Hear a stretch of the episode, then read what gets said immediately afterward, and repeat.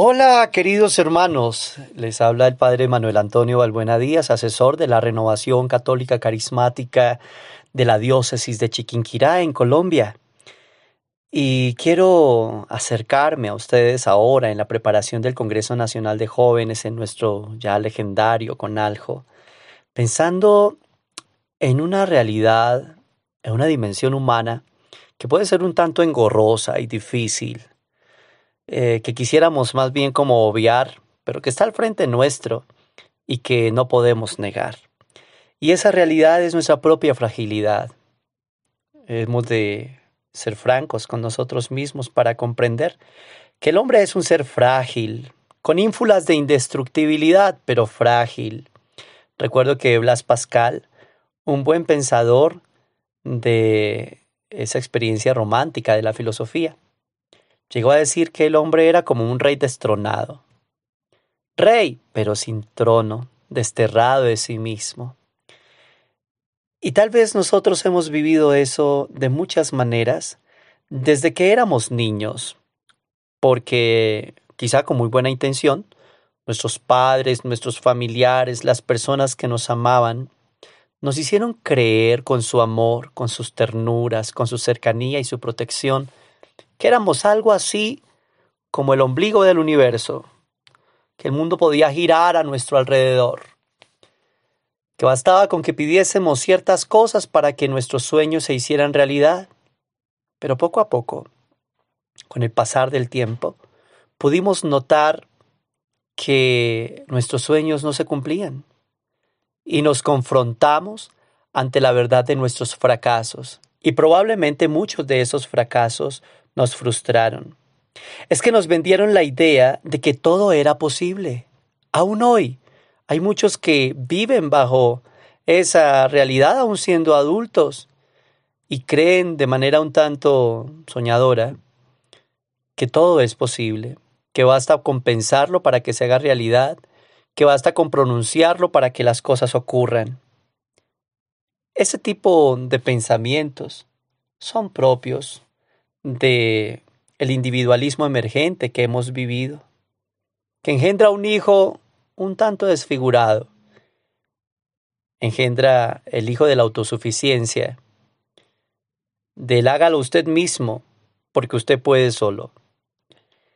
Y ese tipo de manera de pensar, esa forma de querer afrontar la vida, puede traer consigo el riesgo de ilusionarse en vano, de no tomar la vida con seriedad, de huir de las verdaderas responsabilidades y de no reconocer los límites.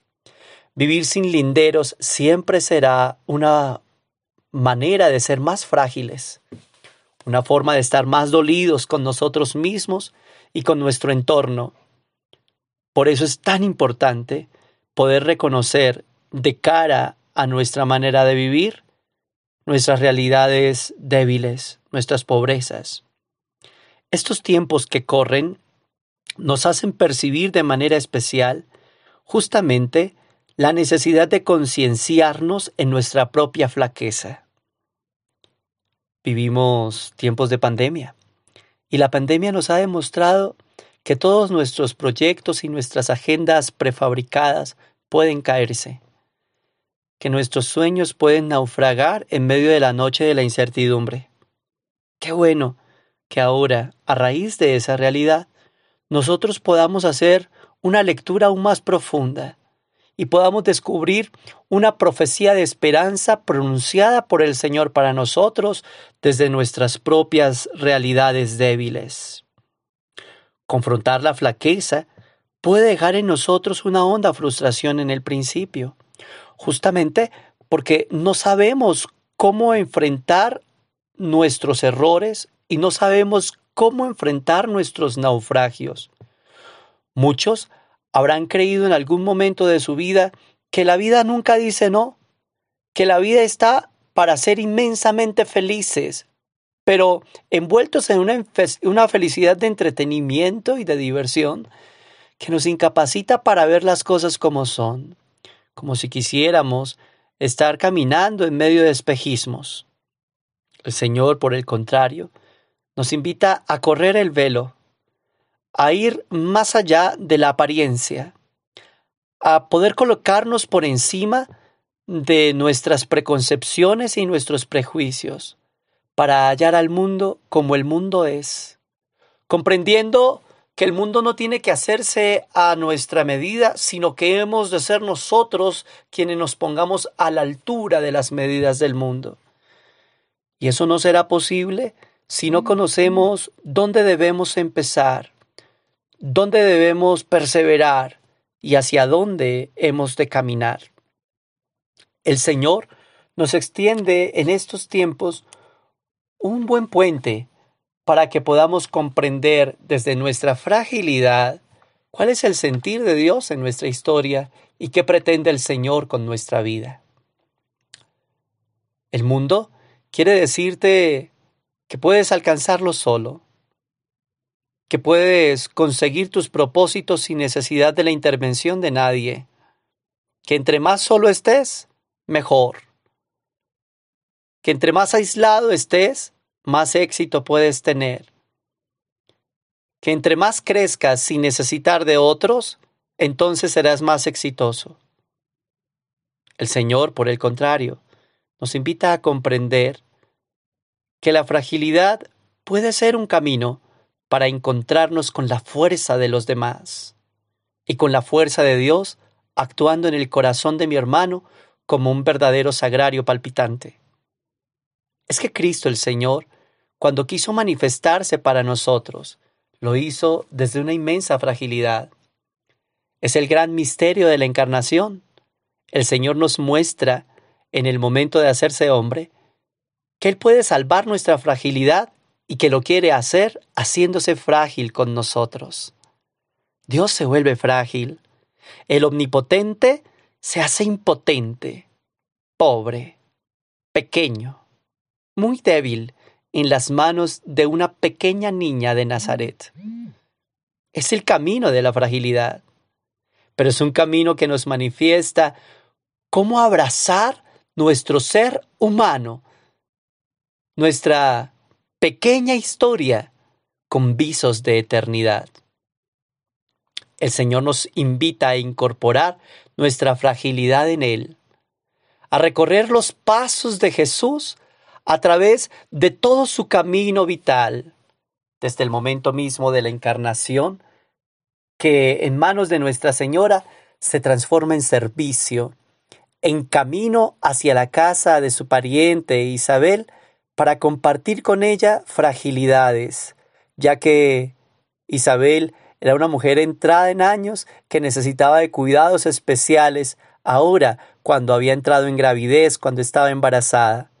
Yo digo que el misterio de la visitación es un encuentro de fragilidades, de promesas cumplidas, claro que sí, la promesa del Señor sobre la vida de Isabel y la promesa del Señor sobre la vida de María que se transforma en apertura de gracia profética para el nuevo Israel. Pero también es un encuentro de fragilidades. ¿Qué podía hacer la niña María? ¿Qué podía hacer la anciana Isabel? Pero cuando se juntan, entonces la debilidad se revista de fortaleza, se revista de esperanza, se reviste de alegría, se reviste de abrigo, se reviste de cobijo en el espíritu. Eso fue lo que ocurrió en la visitación. Y desde entonces podemos ver a Jesús, pequeño, muy pequeño, haciendo cosas maravillosas, grandiosas en el corazón de quienes a Él se acercan. Así ocurrió en el momento del nacimiento, llenando de esperanza el corazón de los pastores, llenando de alegría el corazón de los magos. Es que el Señor, desde su simplicidad y su sencillez, nos muestra la grandeza y la riqueza de la complejidad divina. Este Señor que nos salva en lo frágil, este Señor que se manifiesta fuerte en la debilidad, todo su camino mesiánico lo hizo justamente invitando a los débiles para sentirse fortalecidos por la gracia de la buena noticia. Por eso no escogió como discípulos suyos a grandes potentados, o a los sabios de su tiempo, o a poderosos hombres religiosos. No. Escogió a hombres muy frágiles. Escogió a un hombre frustrado porque no había podido lograr una gran pesca en Simón Pedro. Escogió a un hombre que estaba limitado en sus posibilidades porque incluso en su fama estaba mal visto por su pueblo, como ocurrió en Mateo. Escoge casi que a un niño, a un jovencito, hasta un tanto iluso y lleno de un carácter fuerte y airoso en la persona de Juan y también en la persona de su hermano Santiago. Los doce son hombres frágiles, muy limitados, muy pobres, a quienes el Señor les mostrará desde su debilidad cuánto puede la gracia en un corazón que se abre al amor. Esa bendición es la que justamente el Señor manifiesta en la multiplicación de los panes. Solo había hombres hambrientos, y cinco panes y dos peces, pero bastó con que se bendijeran aquellos pobres alimentos y empezaran a repartirse desde las santas manos de Jesús a través de las manos de los apóstoles para que todos pudieran saciarse por el milagro de la comunión. Sí, es que cuando mi fragilidad se une a la fragilidad de otros, se transforma no en una doble fragilidad, sino en la experiencia de la fortaleza hecha en la comunión con Dios y en la comunión con los hermanos. Allí, en la fragilidad, el Señor nos ha mostrado cómo se puede conmover el corazón del Padre. Porque en lo alto de la cruz, en el momento mismo de la pasión dolorosa de Jesús, cuando el Señor se hace portavoz y eco de la debilidad de todos los hombres al decir Elí, Elí, lama sabactaní, Dios mío, Dios mío, ¿por qué me has abandonado? El corazón del Padre se vuelve hacia Él y en Él se vuelve hacia toda la humanidad para respondernos, para mostrarnos su amor, para decirnos, como lo dice a lo largo de toda la escritura, no temas, yo estoy contigo, no temas, aquí estoy a tu lado. Justamente ese no temas es lo que brillará con fuerza en el momento de la resurrección, cuando todas nuestras debilidades y fragilidades sean confrontadas por la voz del Señor y por el aliento del Espíritu que levanta a Cristo de entre los muertos y en Él nos abre una puerta de resurrección para todos. Entonces, nuestra fragilidad que nos declaraba incapaces para correr la piedra del sepulcro, se transforma en posibilidad, en posibilidad en las manos del Señor Dios. Por eso es que el Señor nos invita a incorporar nuestra fragilidad en Él, para abrir el horizonte de una paciencia perseverante, para que nuestro corazón se abra a la conversión de una perspectiva vital distinta, que nos enseñe ¿Cómo poder entregar en las manos del Señor aquello que no podemos solucionar para que Él nos abra caminos? Dios no nos va a hacer la tarea, pero sí nos va a mostrar el camino, ya que el Señor se porta con nosotros de manera subsidiaria. Él nos enseña a hacer lo que no podemos hacer.